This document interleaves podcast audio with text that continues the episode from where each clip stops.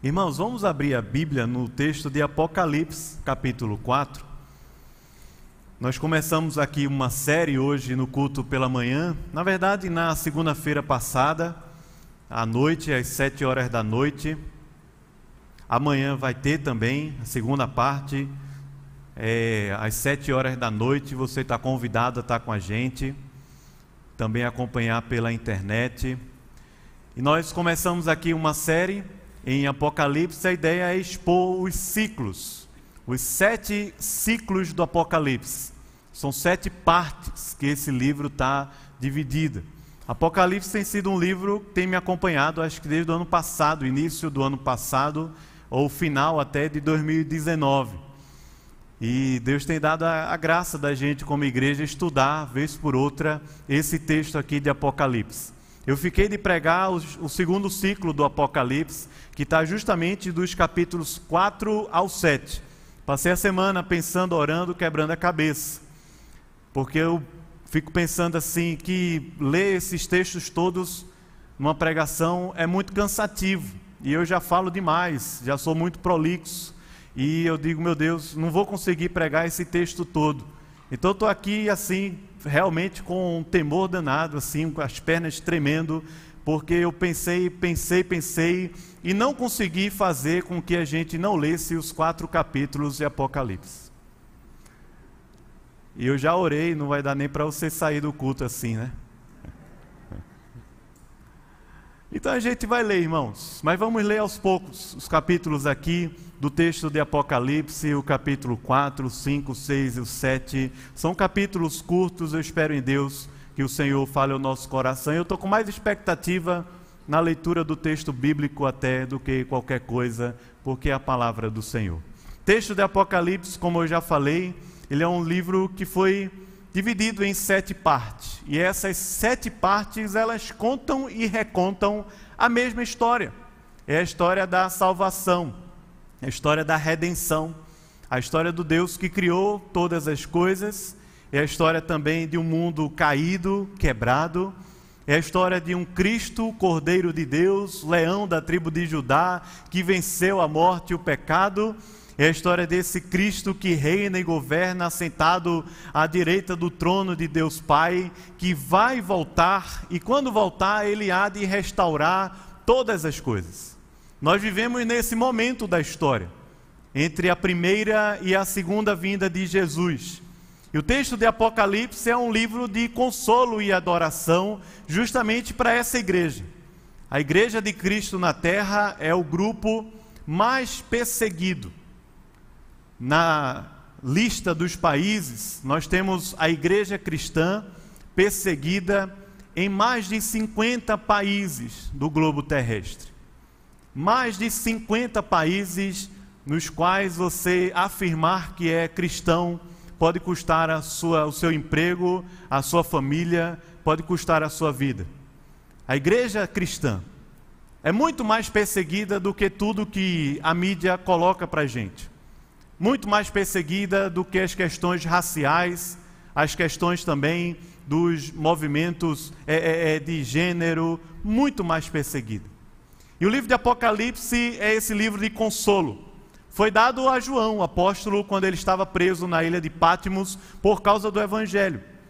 É um livro sobre adoração, porque nós vamos ver em Apocalipse não um relato de uma igreja sofrida, não um relato de uma igreja morrendo sem força, mas nós vamos ver em Apocalipse o relato de uma igreja vitoriosa, vencendo, vencendo para vencer. Uma igreja que vive num período difícil da história, mas que já vive com a vitória de Cristo e já está assentada juntamente com Cristo nos lugares celestiais, conforme a Bíblia fala para a gente.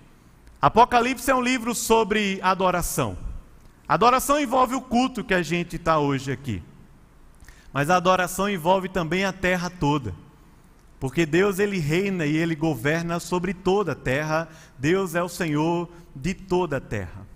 Mas é interessante como a gente pode, num culto como esse, perceber a presença e o reinado de Deus. É um culto como esse que você entra com o coração pesado e começa a cantar ao Senhor, e Deus derrama graça. Ou não é, irmãos? É um culto como esse que você entra no culto assim, sem querer dar as mãos para o seu marido, dar a mão para o seu marido quando senta, mas quando termina já está lá de mão dada de novo.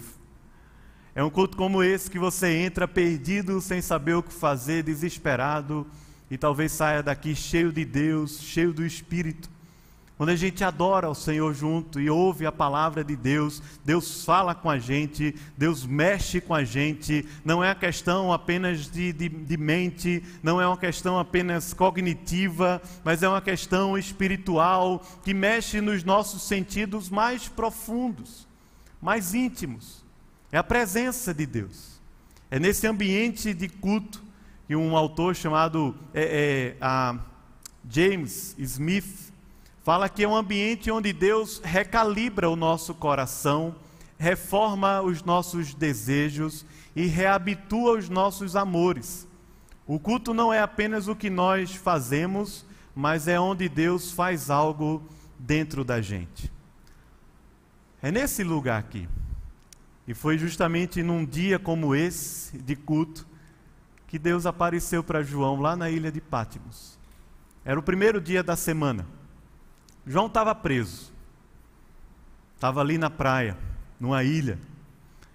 E ali o Senhor apareceu para ele forte e poderoso, como Deus que governa toda a terra e é Senhor sobre todos os impérios da terra. João estava preso injustamente debaixo de um poder romano terrível. Mas foi naquele culto que João pôde perceber a presença de Deus e receber essa visão poderosa e maravilhosa de Deus, que trouxe fascínio ao coração de João, trouxe adoração ao coração de João, trouxe também o um encantamento ao coração de João, trouxe um renovo ao coração de João, trouxe uma esperança ao coração de João trouxe uma narrativa muito maior do que aquela que ele vivia na ilha de Patmos enquanto estava preso por causa do Evangelho. Só que nós vivemos uma sociedade tão tecnológica, tão racional. É difícil a gente perceber até o caráter transcendente de um culto como esse, ou não é? É difícil. É possível que a gente entre num culto como esse como se estivesse entrando num espetáculo, num teatro, num cinema. É possível que a gente entre num culto como esse e não perceba a presença transcendente de Deus, revelando para a gente a palavra, trazendo ao nosso coração de novo, de volta, o renovo, a esperança para a gente viver uma semana abençoada, forte, cheia de Deus um autor também moderno aqui, chamado Charles Taylor, que escreveu uma obra chamada A Era Secular. Fala que o cristianismo ficou tão intelectualizado que a sociedade moderna entrou num processo de desencantamento do mundo. Nós vivemos o hoje e o agora. Nós não temos a experiência do espiritual. Nós vivemos a partir dos aplicativos do nosso celular que resolvem tudo na vida da gente. Você vai num lugar e não tem onde morar, no aplicativo, onde, onde dormir, o aplicativo lhe diz onde você dormir. Você quer comer alguma coisa e não sabe o que comer, o aplicativo lhe diz o que você pode comer, onde você pode comer. Se você quer assistir um filme, um seriado e não sabe qual, o aplicativo lhe diz também. Se você quer saber se chegou dinheiro na conta, o aplicativo lhe diz. Se chegou dinheiro na conta, é aquele dia que você entra no aplicativo umas 10, 20 vezes, não é? Ele diz tudo para gente, o celular. Tudo. Então por que ir num culto? Se nós perdemos o encanto, perdemos aquilo que é, Eugene Peterson chamava de imaginação quando lia Apocalipse, se nós perdemos o fascínio, o encanto, a imaginação para poder estar num culto e perceber a, a transcendente presença de Deus. Por que ir num culto? Por que buscar Deus? Por que buscar uma igreja? Se você pode ouvir um TED Talk, muito melhor do que esse que está falando aqui. Se você pode ouvir uma palestra motivacional no YouTube. Se você pode fazer parte de um, de um grupo aí de investimentos que vai lhe ensinar como ter dinheiro para ser feliz. Por que ir num culto? Por que fazer parte de uma igreja? Se você pode ir num shopping center, fazer compras e ficar feliz. Por que, se você tem aí tantas redes e tanta coisa, tanto canal aí, streaming, Netflix, Disney, Amazon, é tanta coisa para você assistir, tanta série para você maratonar e buscar e resolver a sua vida com uma dessas narrativas. Apocalipse é um livro de adoração que aguça a nossa imaginação para a gente poder viver na presença de Deus de uma maneira transcendente, forte, poderosa. Por isso queria chamar você para ler esse texto a partir do capítulo 4. Veja o que ele diz aqui para a gente. Essa grande narrativa que João vai receber como uma revelação de Deus lá na ilha de Pátimos. Capítulo 4, veja o que ele diz. Perceba, capítulo 4 é o primeiro episódio dessa série que a gente quer ver hoje aqui à tarde. Primeira parte, primeiro episódio, é o trono, o trono de Deus. Ele diz assim: Depois destas coisas, olhei, e eis não somente uma porta aberta no céu, como também a primeira voz que ouvi, como de trombeta ao falar comigo, dizendo: Sobe para aqui, eu te mostrarei o que deve acontecer depois destas coisas. Imediatamente eu me achei em espírito, e eis armado no céu o que, irmãos? Um trono e lá naquele trono tinha alguém sentado. E esse que se acha sentado é semelhante no aspecto à pedra de jaspe e de sardônio. E ao redor do trono há uma coisa linda, um arco-íris, a aliança de Deus, no, e, e semelhante no aspecto a uma riqueza, a uma esmeralda. Ao redor do trono há também 24 tronos e assentados neles, os representantes do povo de Deus, são 24 anciãos, representando aqui 12 do Antigo Testamento, as 12 tribos, e os 12 apóstolos do Novo Testamento, como uma grande representação do povo de Deus. Ele diz: há 24 anciãos vestidos de branco, em cujas cabeças estão coroas de ouro. Do trono saem relâmpagos, vozes e trovões. E diante do trono ardem sete tochas de fogo, que são os sete Espíritos de Deus. Há diante do trono um como que mar de vidro, semelhante ao cristal, e também no meio do trono e à volta do trono, quatro seres viventes, cheios de olhos por diante e por detrás.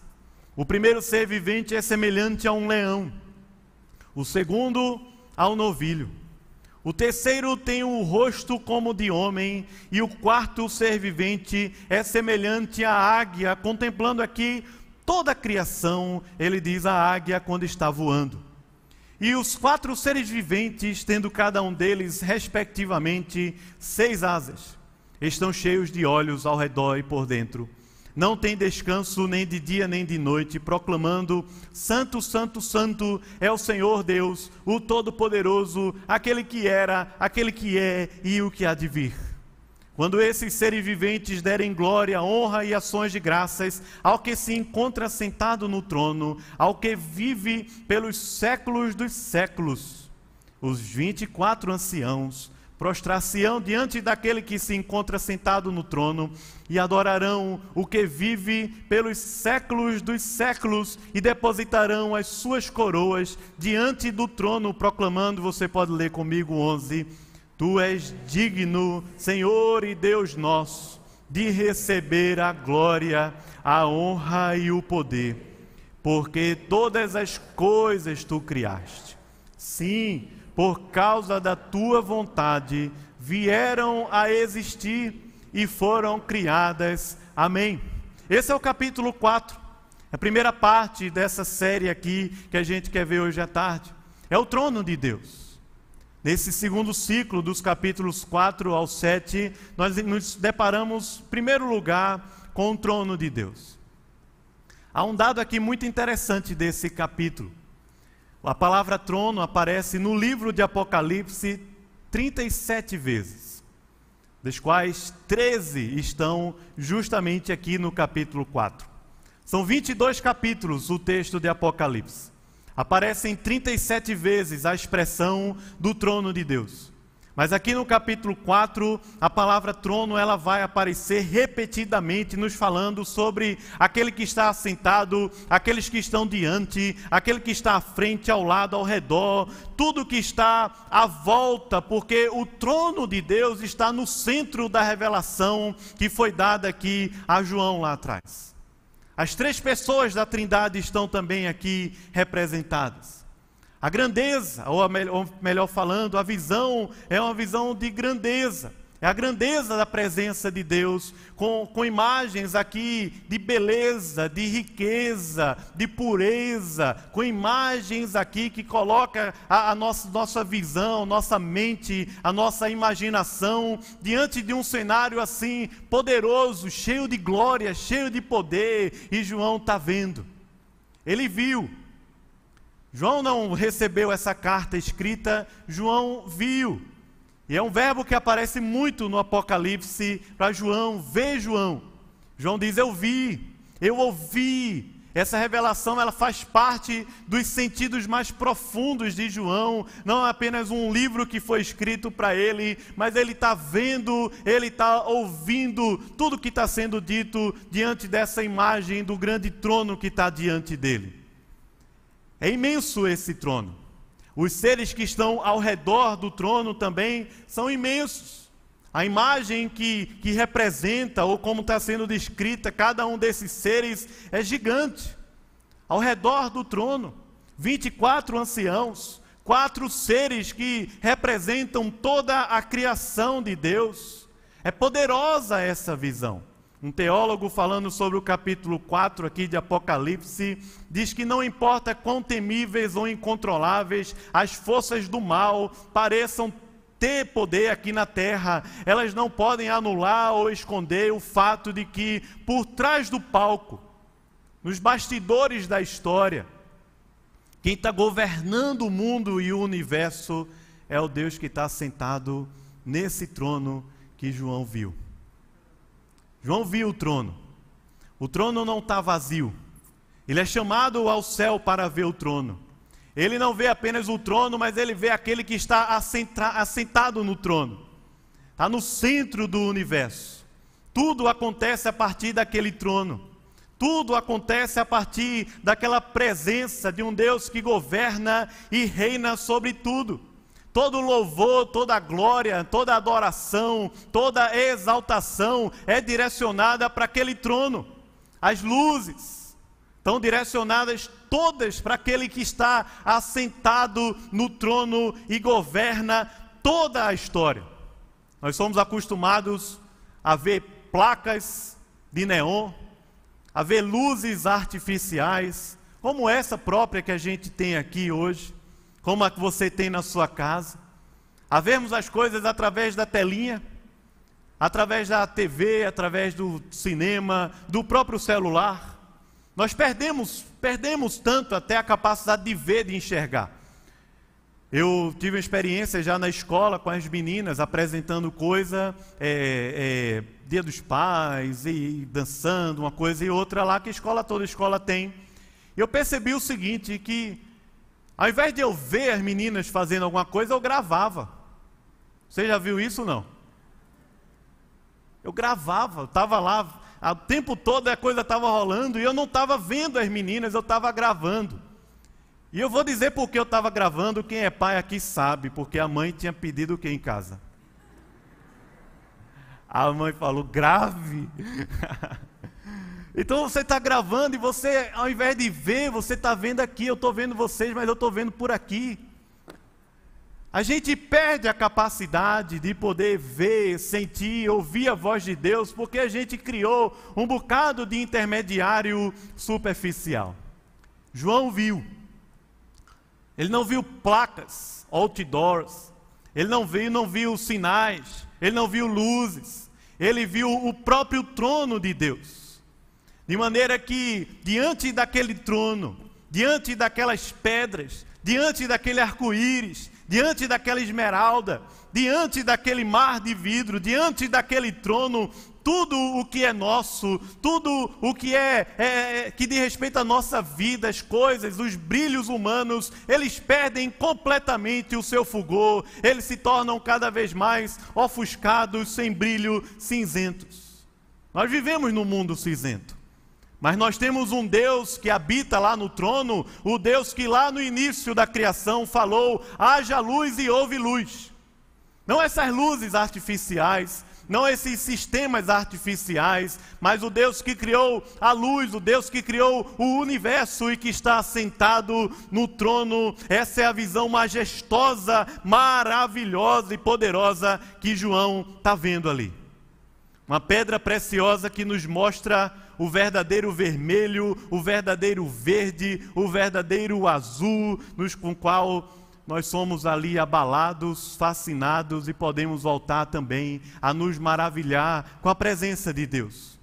João está diante desse trono, mas tem a segunda parte da história.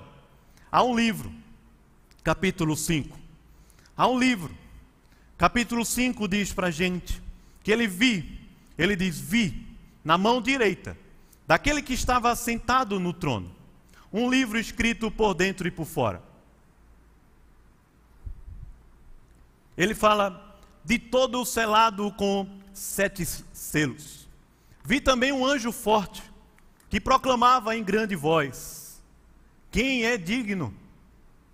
Quem é digno de abrir o livro e de lhe desatar os selos? Ora, nem no céu, nem sobre a terra, nem debaixo da terra. Ninguém podia abrir o livro, nem mesmo olhar para ele. E eu chorava muito, porque ninguém foi achado digno de abrir o livro, nem mesmo de olhar para ele. Todavia, um dos anciãos falou assim: João, não chora. Eis que o que? Você pode ler aí? Essa é a visão que o ancião está tendo, um dos anciãos que os 24 anciãos estão tendo, que os anjos e os santos nos céus estão tendo. Ele é o que? O leão da tribo de Judá. Ele é a raiz de Davi, e não somente isso, ele é o vencedor. Ele venceu para abrir o livro e os seus sete selos. Então João viu. Primeiro, um dos anciãos falou para ele que o leão da tribo de Judá havia vencido, e agora João vê, e o que João vê é um cordeiro no meio do trono. E dos quatro seres viventes, e entre os anciãos de pé, um cordeiro, como tendo sido morto. Ele tinha sete chifres, bem como sete olhos, que são os sete Espíritos de Deus enviados por toda a terra. Veio, pois, e tomou o livro da mão direita daquele que estava sentado no trono. E quando tomou o livro, os quatro seres viventes, e os vinte e quatro anciãos prostraram-se diante do cordeiro, tendo cada um deles uma harpa, e tendo também taças de ouro cheias de incenso, que são quê? As orações dos santos. E entoavam um novo cântico, dizendo: Você pode ler comigo? Digno és de tomar o livro e de abrir-lhe os selos, porque foste morto, e com teu sangue compraste para Deus os que procedem de toda tribo, língua, povo e nação, e para o nosso Deus os constituíste reino e sacerdotes e o que? Sobre a terra.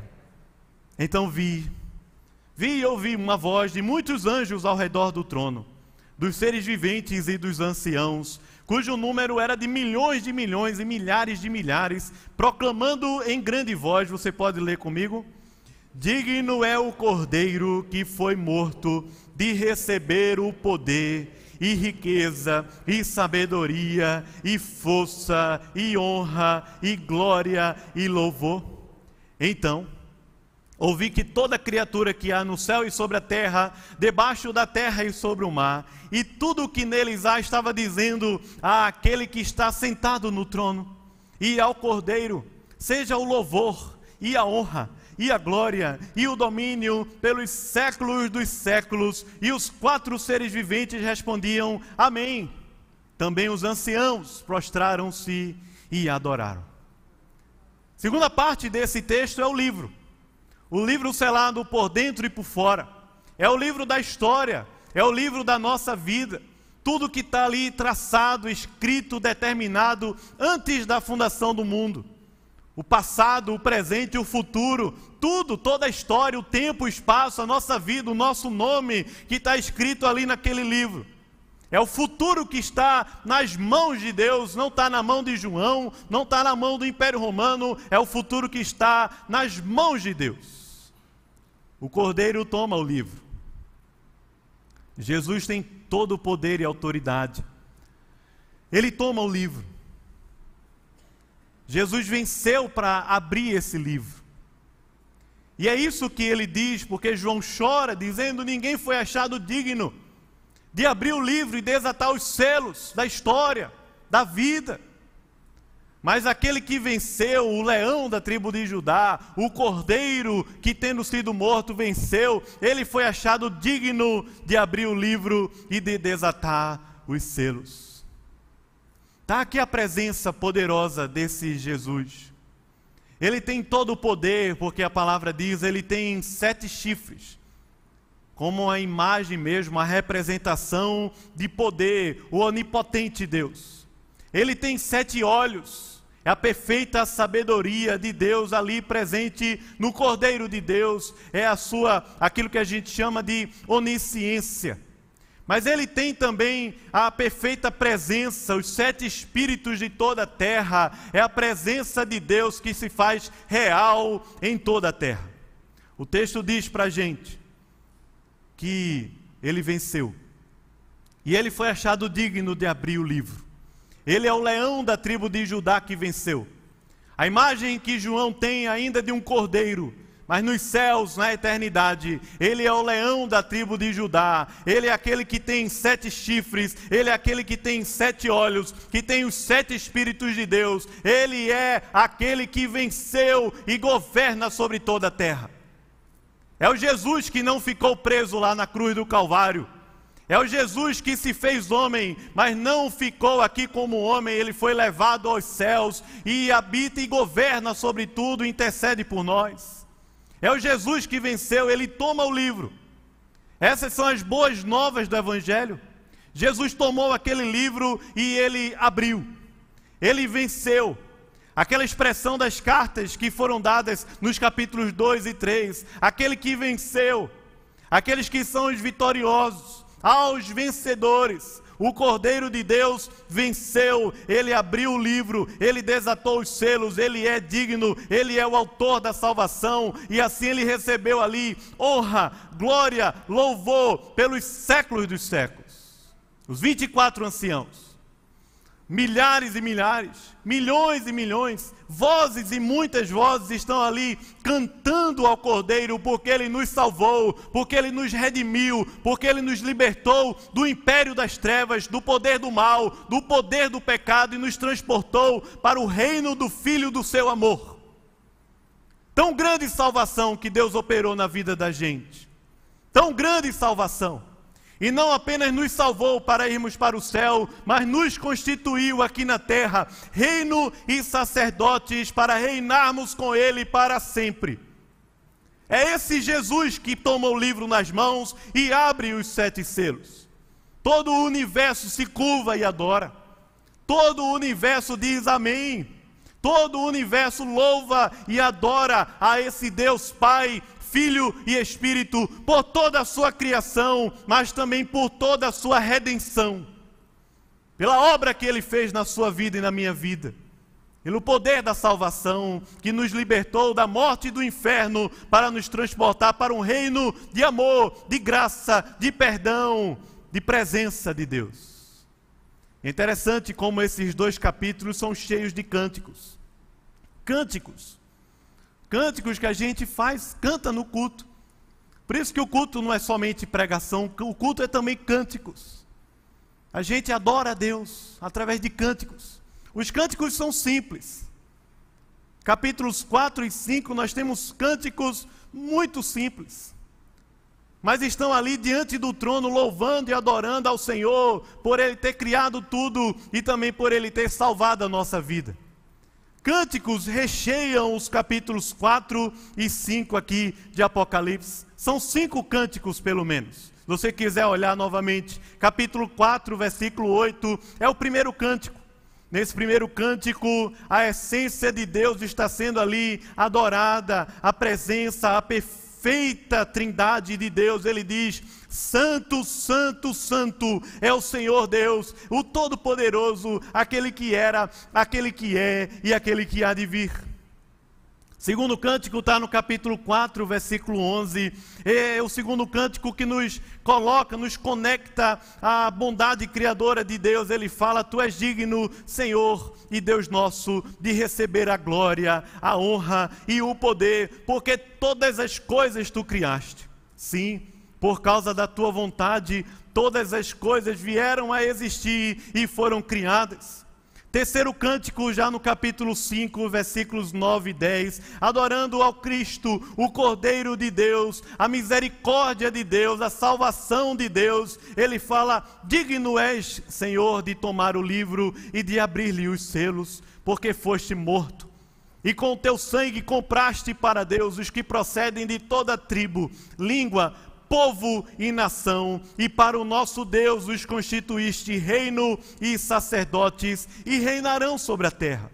O quarto cântico está no versículo 12 do capítulo 5. Esse quarto cântico é cantado por uma multidão incontável de anjos, que está dizendo: Digno é o cordeiro que foi morto de receber o poder, a riqueza, a sabedoria e força e honra e glória e louvor. E o último canto nos versos 13 e 14. Ao Criador, ao Cordeiro que nos salvou, ele diz: àquele que está sentado no trono, e ao Cordeiro seja o louvor, e a honra, e a glória, e o domínio pelos séculos dos séculos. E os quatro seres viventes respondiam a isso mesmo, amém. Também os anciãos prostraram-se e adoraram, amém. Os cânticos recheiam a revelação de Deus. Estão expressando para Deus o coração através de louvores simples, simples, simples. Santo, santo, santo é o Senhor. Digno és de abrir o livro. Senhor, tu és digno de receber glória, louvor, honra, poder. Simples. Esses cânticos que a gente pode fazer quando parece que as coisas estão se fechando para a gente e de repente você recebe uma ligação, uma porta abriu, um emprego, uma bênção, uma vitória, um bom resultado numa prova.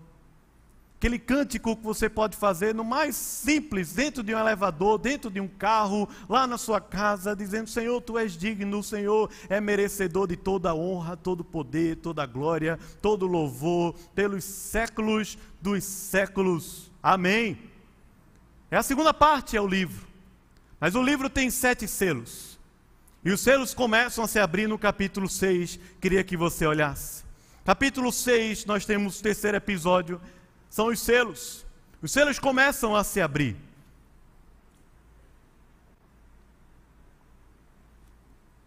E o capítulo 6 diz assim para a gente: você pode me ajudar se puder. A gente lê alternadamente. Eu vou ler os ímpares, vocês lerão os pares. Ele diz assim: Vi, mais uma vez João viu, quando o cordeiro abriu um dos sete selos. E eu vi um dos quatro seres viventes dizendo, como se fosse voz de trovão: Vem!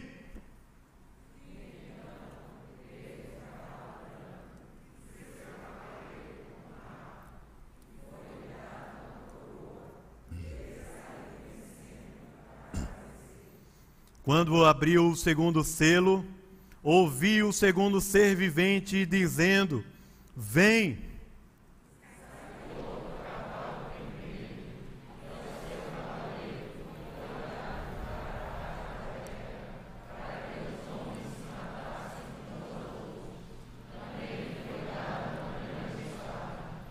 Quando abriu o terceiro selo, ouvi o terceiro ser vivente dizendo: Vem. Então vi, e eis um cavalo preto e o seu cavaleiro com uma balança na mão.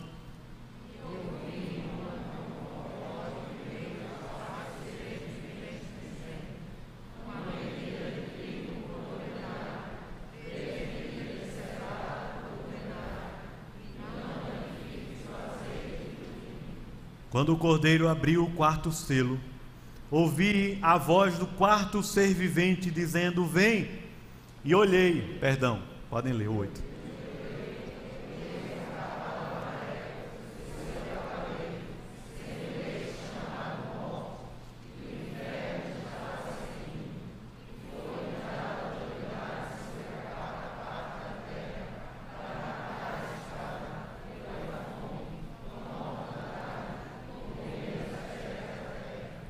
Quando ele abriu o quinto selo, vi debaixo do altar as almas daqueles que tinham sido mortos por causa da palavra de Deus e por causa do testemunho que sustentavam.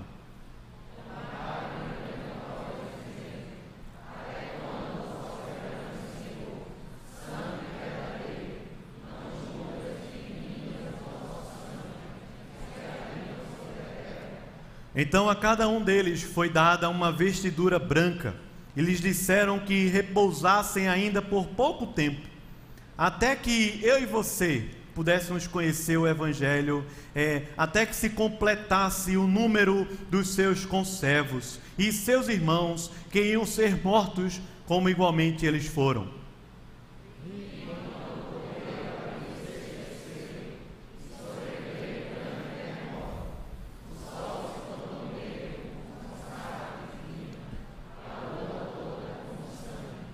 As estrelas do céu caíram pela terra, como a figueira quando abalada por vento forte, deixa cair os seus figos verdes.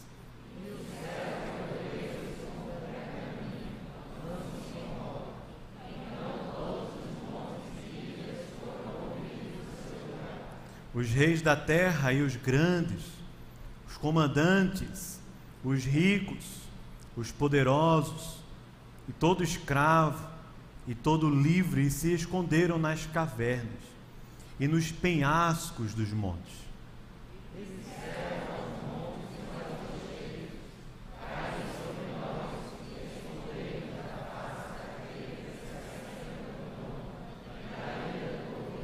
Porque chegou o dia da ira, o dia do juízo de Deus, o grande dia da ira deles. E a pergunta é: quem é que pode agora se sustentar. Esse é o capítulo 6. Os selos vão sendo abertos. Os primeiros quatro selos formam ali uma unidade, né, através dos cavalos que têm diversas cores. Depois, uma segunda parte aqui, que a gente leu, o quinto selo, nos falando sobre o sofrimento do povo de Deus por causa da perseguição do Evangelho. Depois, o sexto selo, falando sobre o juízo de Deus sobre aqueles que não conhecem a Deus, os ímpios sobre a terra. São ricos, são poderosos, podem comprar um hospital, podem comprar um banco podem comprar uma rede de, de comida, podem, mas não conseguem aumentar um côvado nos dias da sua vida. Não conseguem.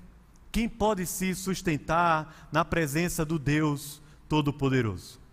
Aqui são os selos que a gente leu, lemos seis desses sete selos que foram abertos. Primeiro selo diz para a gente que há um cavalo branco. E naquele cavalo branco, o seu cavaleiro com um arco, e foi-lhe dado uma coroa, e ele diz que aquele cavaleiro saiu vencendo para vencer. Tem muitas interpretações sobre esse cavalo branco aqui. Alguns dizem que é o anticristo. Eu não, não costumo seguir essa versão. Outros dizem que é Cristo. Cristo que saiu vencendo para vencer, e, e eu talvez assim possa dizer, tem, tem de fato, tem, tem tem fundamento esse negócio. Mas eu gosto de uma outra. Esse cavalo branco aqui são os discípulos de Cristo. Que quando Jesus olhou para ele, para eles, falou assim: Esperem até que venha o Espírito, e quando o Espírito vier, vocês serão minhas testemunhas aqui em Jerusalém e até os confins da terra. Do Jesus que olhou para os discípulos e disse: Vão lá e façam discípulos de todas as nações. E aqui, quando o primeiro selo é aberto, João está vendo uma igreja que marcha sobre a terra, vencendo para vencer, no poder do Espírito e da palavra. É o Cristo. Cristo através de nós, a igreja, é a igreja que é vencedora e marcha na terra como um arco. Não para fazer a guerra, mas para anunciar o evangelho do amor e da graça de Deus a um mundo quebrado, cinzento e caído como esse que nós vivemos. É a igreja de Jesus que sai vencendo para vencer. Eu acho essa expressão tão legal porque em Gênesis capítulo 3, a gente vê que o homem lá no jardim do Éden Deus falou para ele assim: não coma do fruto da árvore do conhecimento do bem e do mal, não desobedeça, porque no dia que você comer, certamente o quê? Morrerás. Veja que coisa maravilhosa. Lá em Gênesis capítulo 3, a ideia da desobediência é: você morrendo morrerá. Se você desobedecer a Deus e seguir a idolatria do seu próprio coração, morrendo, você morrerá. Mas agora João, na ilha de Patmos, está vendo uma igreja que não mais vai morrendo, morrerá, mas agora é uma igreja que sai, que avança, e ela sai vencendo para vencer. Que poder maravilhoso do Senhor aqui. Que obra maravilhosa de Deus que nos redimiu lá da queda, do pecado, da morte que aconteceu lá no jardim do Éden e agora no poder do Espírito nos envia sobre a terra, vencendo para vencer com o um arco na mão. É a igreja de Jesus. Somos nós o povo de Deus. É esse período entre a primeira e a segunda vinda de Jesus. Não é um período fácil, é um período difícil tribulação, grande tribulação, mas é um momento em que o Evangelho de Jesus vence todos os poderes da terra para fazer os planos eternos de Deus se concretizarem no tempo e no espaço, na história, na nossa vida. É o cavalo branco que sai vencendo para vencer. Depois nos fala sobre três cavalos, três outros cavalos e cavaleiros que simbolizam a guerra, a fome e a morte. O primeiro diz aqui que o segundo cavalo, na verdade, diz que ele é um cavalo vermelho, é o segundo selo, e o seu cavaleiro teve o poder de tirar a paz da terra, para fazer com que os homens se matem uns aos outros. Como o apóstolo Paulo já falou, já tinha falado antes. O amor, o que, irmãos? Você lembra? O amor o que? Esfriará. O amor que se esfria um cavaleiro que é trazido para tirar a paz da terra. Terceiro selo abre. Nesse terceiro selo há uma balança na mão. E essa balança está vendendo. Ele está dizendo assim: um, peda, um pouco, uma medida de trigo por 120 reais. Você já pensou em ir no mercado e comprar um, uma xícara de trigo para fazer um bolo? 120 reais. Salário de uma diária, um trabalhador diário. 120 reais. Já pensou você chegar para comprar, não sei, uma xícara de açúcar, de café, de leite, 150 reais? A injustiça, que não tem a ver com, com economia, com modelo econômico, porque o padrão é o mesmo.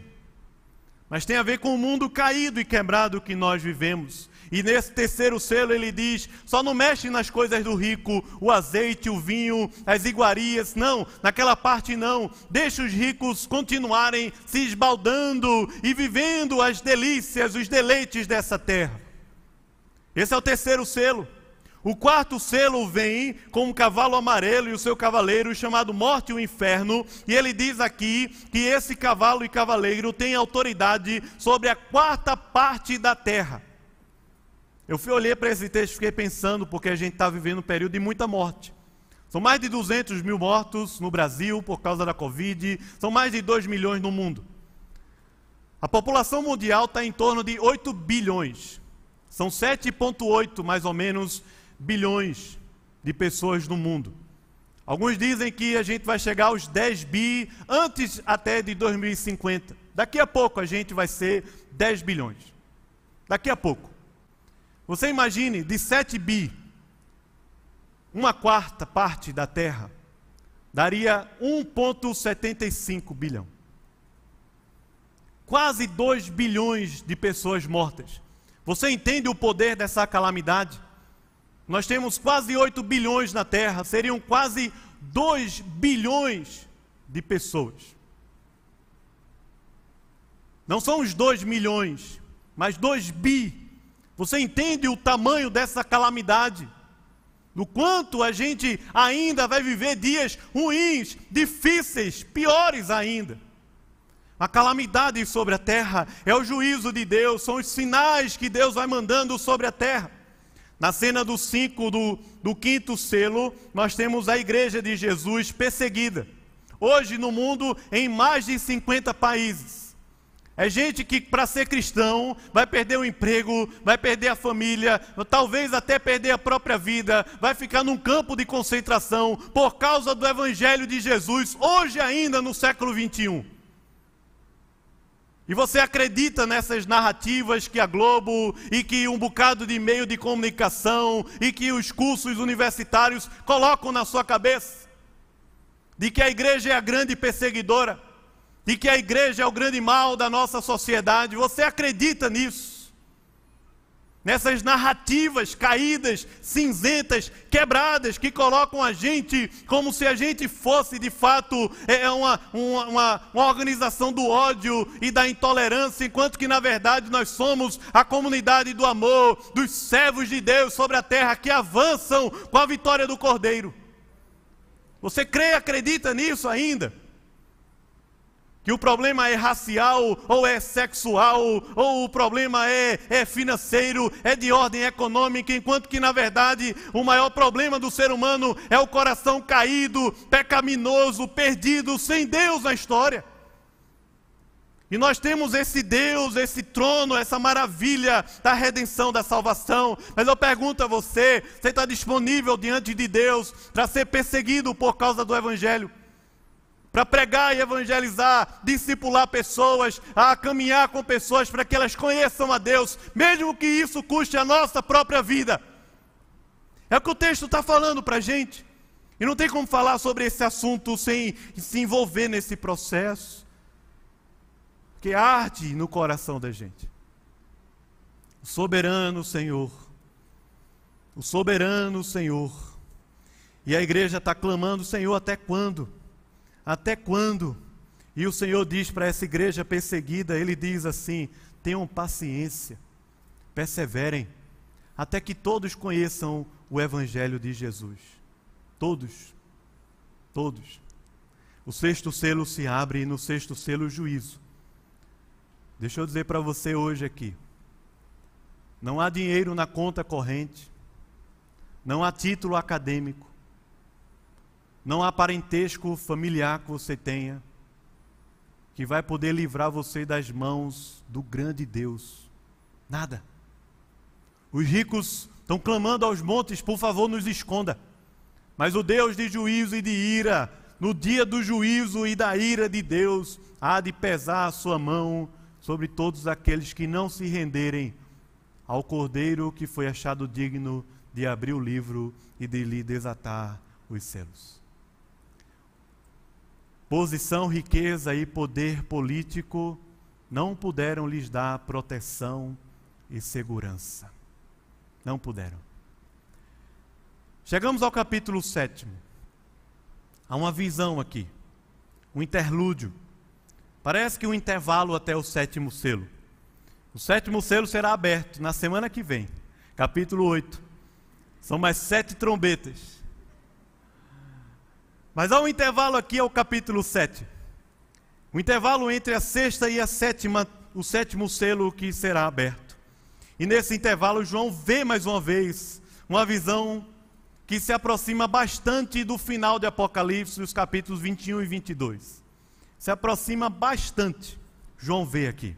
Capítulo 7, por favor, preste atenção, veja o que ele diz. Depois disto, vi quatro anjos em pé, nos quatro cantos da terra conservando seguros os quatro ventos da terra, para que nenhum vento soprasse sobre a terra, nem sobre o mar, nem sobre árvore alguma.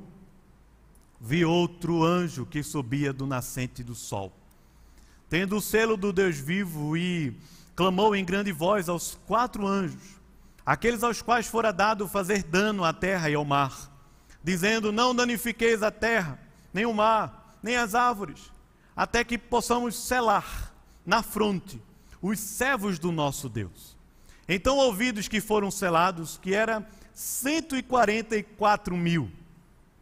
De todas as tribos dos filhos de Israel, da tribo de Judá, 12 mil, de Ruben, 12 mil, Gade, 12 mil, Aser, 12 mil, Naftali, 12 mil, Manassés, 12 mil, Simeão, 12 mil, Levi, 12 mil, Issacar, 12 mil, Zebulon, 12 mil, José, 12 mil, Benjamim, Benjamim, 12 mil. Depois, versículo 8, depois destas coisas, vi, e eis grande multidão, que ninguém conseguia enumerar de todas as nações, tribos, povos e línguas, em pé diante do Cordeiro, diante do trono e diante do Cordeiro, vestidos de vestiduras brancas, com palmas nas mãos. Clamavam em grande voz, dizendo ao nosso Deus, que se assenta no trono, e ao Cordeiro pertence o que, irmãos? Salvação. Todos os anjos estavam de pé rodeando o trono, os anciãos e os quatro seres viventes, e ante o trono se prostraram sobre o seu rosto e adoraram a Deus, dizendo Amém. O louvor e a glória, a sabedoria e as ações de graças e a honra e o poder e a força sejam ao nosso Deus pelos séculos dos séculos. Amém. Um dos anciãos tomou a palavra, dizendo: Estes que se vestem de vestiduras brancas, quem são e de onde vieram? Respondi-lhe: Meu senhor, tu sabes. Então me disse: São estes os que vêm da grande tribulação Lavaram as suas vestiduras e as alvejaram no sangue do Cordeiro. Razão porque se acham diante do trono de Deus e o servem de dia e de noite no seu santuário. E aquele que se assenta no trono estenderá sobre eles o seu tabernáculo. Jamais terão fome, nunca mais terão sede. Não cairá sobre eles o sol nem ardor algum, pois o Cordeiro, você pode ler comigo? Pois o Cordeiro que se encontra no meio do trono os apacentará e os guiará para as fontes da água da vida.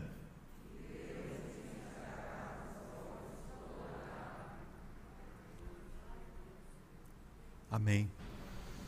Capítulo 7 é esse intervalo, irmãos. Entre a sexta e, e entre o sexto e o sétimo selo que vai abrir ali para gente mais sete trombetas. É verdade. Mas nesse intervalo, o que o texto mostra para gente é a nossa vitória, irmãos. É um Deus que nos conhece pelo nome, que nos incluiu nesses 144 mil, que não são literais de forma nenhuma, mas é um número que, que representa um absoluto gigantesco. É um número, número simbólico que expressa uma multidão, uma perfeição absoluta. Há uma razão matemática aqui, eu não quero me ater a detalhes.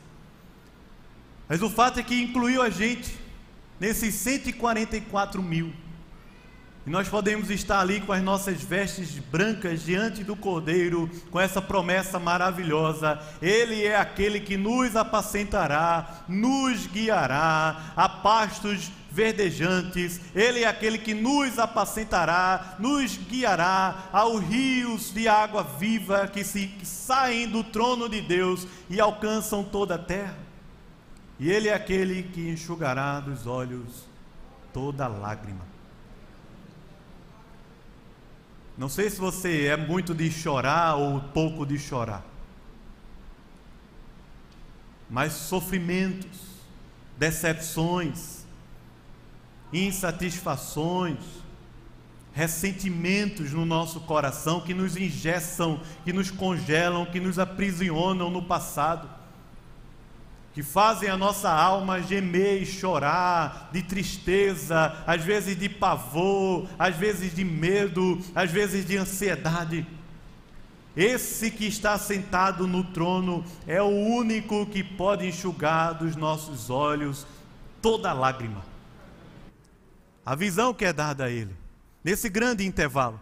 Veja a referência com o capítulo final de Apocalipse, os capítulos 21 e 22, se você puder olhar. O selo na testa, na fronte, capítulo 7, verso 3, com 22, verso 4.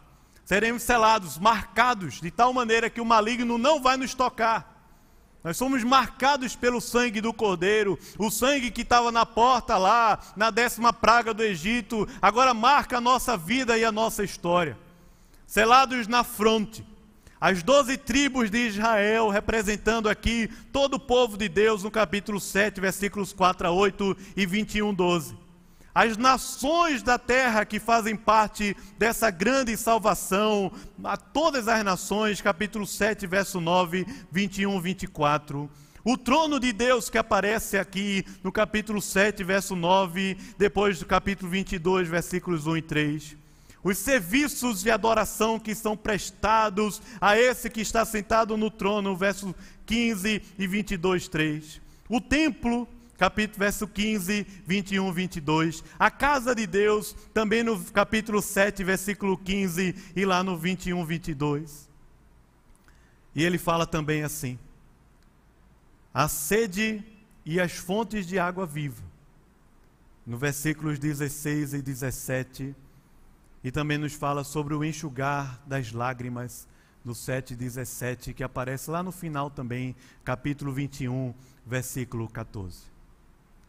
A felicidade, a plena alegria, a libertação do pecado e da culpa. Uma imagem de uma abundância tremenda, irmãos. A imagem aqui é de uma abundância que começa no trono de Deus. É uma abundância de poder, de beleza, de força, de autoridade. E termina dizendo que é essa abundância que vai suprir e vai preencher todo o nosso coração, toda a nossa vida. Plenitude de alegria, delícias perpetuamente. É o paraíso restaurado, são as fontes da água da vida que, que nos foram dadas pelo Cordeiro de Deus. Jesus falou: se você crê, do seu interior fluirão rios de água viva. Ele falou: Eu sou o pão da vida.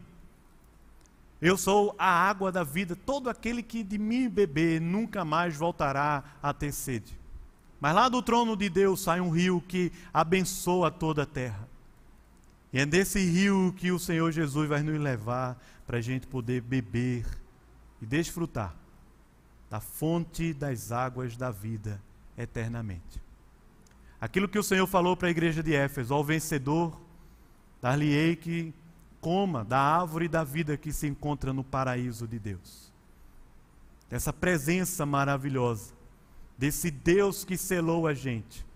Selou você pelo sangue do Cordeiro, pelo Espírito de Deus, de maneira que você está protegido. O maligno não pode tocar você. De maneira que a gente pode dizer que nós temos dono, nós somos propriedade. Nós não estamos sozinhos, soltos, alheios no mundo.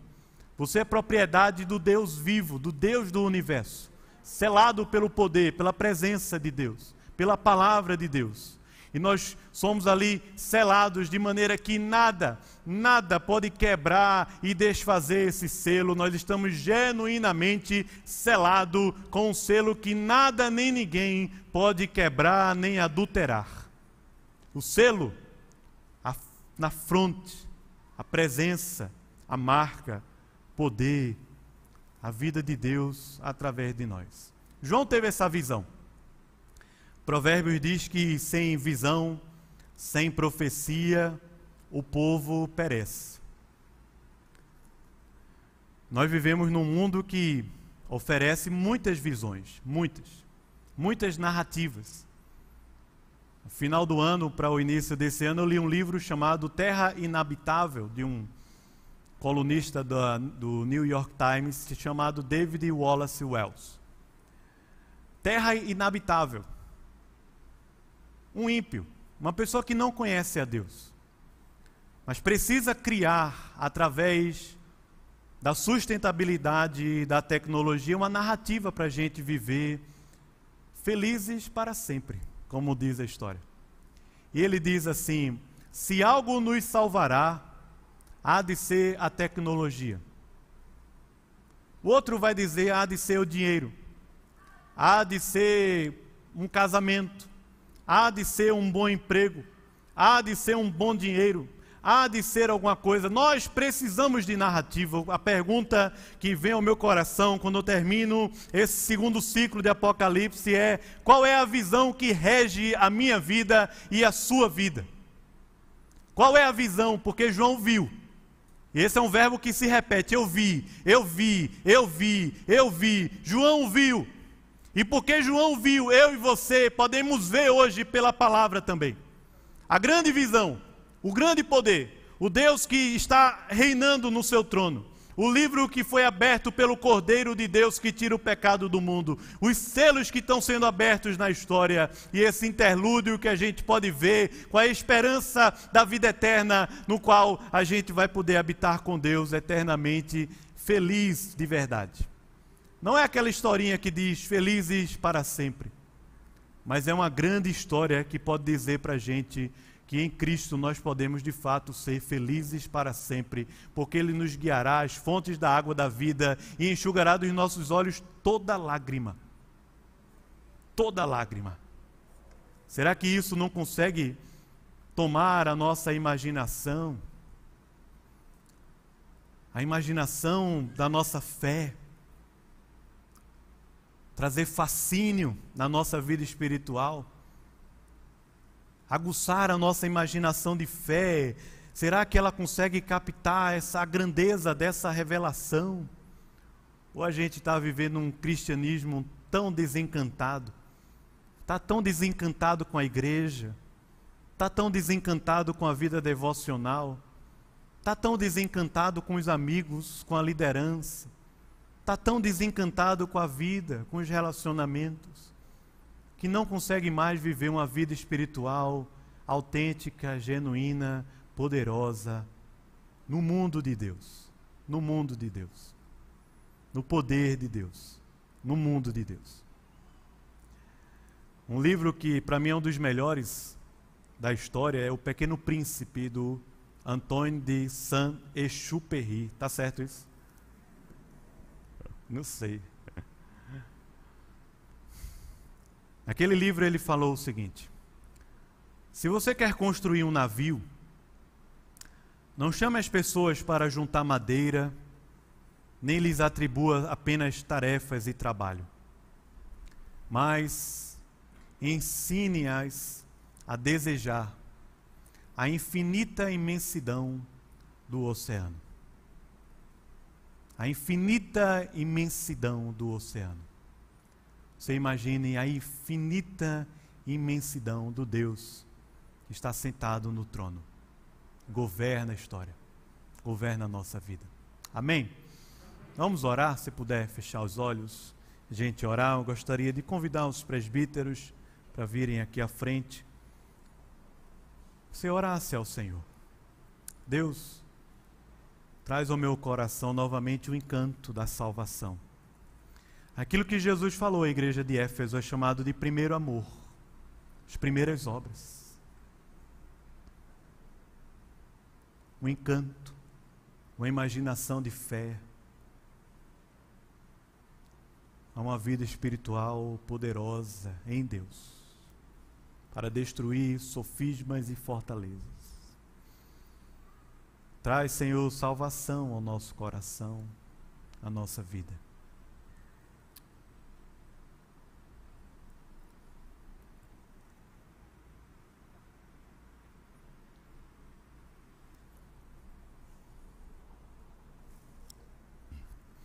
Senhor, estamos diante de uma grandeza tão tão infinita maior que o universo, maior que os oceanos, maior do que o que os nossos olhos podem ver. O Senhor que é aquele Jesus entronizado, que tem os olhos como que chamas de fogo, que tem os sete olhos, os sete espíritos, os sete chifres, todo poder. Ó oh, Senhor, aqui nós nos curvamos, Deus Clamamos a Ti, Senhor, salva a nossa vida, liberta o nosso coração, transforma-nos, Senhor. Abre os nossos olhos, como o Senhor abriu daquele servo de Eliseu, para a gente poder ver o reino, o Teu reino, a Tua justiça, a Tua vontade. Um reino que é espiritual, que é maior do que nós. Para a gente poder ver a Tua ação, os Teus propósitos a tua presença, Senhor. Por favor, Deus, pega na nossa mão, e guia-nos como um pastor a essas águas tranquilas. Refrigera a minha alma. Guia-me pelas veredas da justiça, por amor do teu nome. Aos pastos verdejantes. E ainda que caminhemos pelo vale da sombra da morte, Senhor, não solta a nossa mão. O Senhor está comigo. A tua vara, o teu cajado me consolam. Senhor, por favor, Deus Guia-nos até essas águas de descanso, as águas, as fontes da água da vida. Enxuga dos nossos olhos toda a lágrima, Senhor. Oh Deus, por favor, Pai. Por favor, Senhor. Ministra também tua presença a nós através da ceia. A tua presença, Senhor, que está aqui hoje que a gente pode comer como um memorial através do pão, beber o cálice dessa grande salvação do Senhor, Deus. Nos abençoe em nome de Jesus.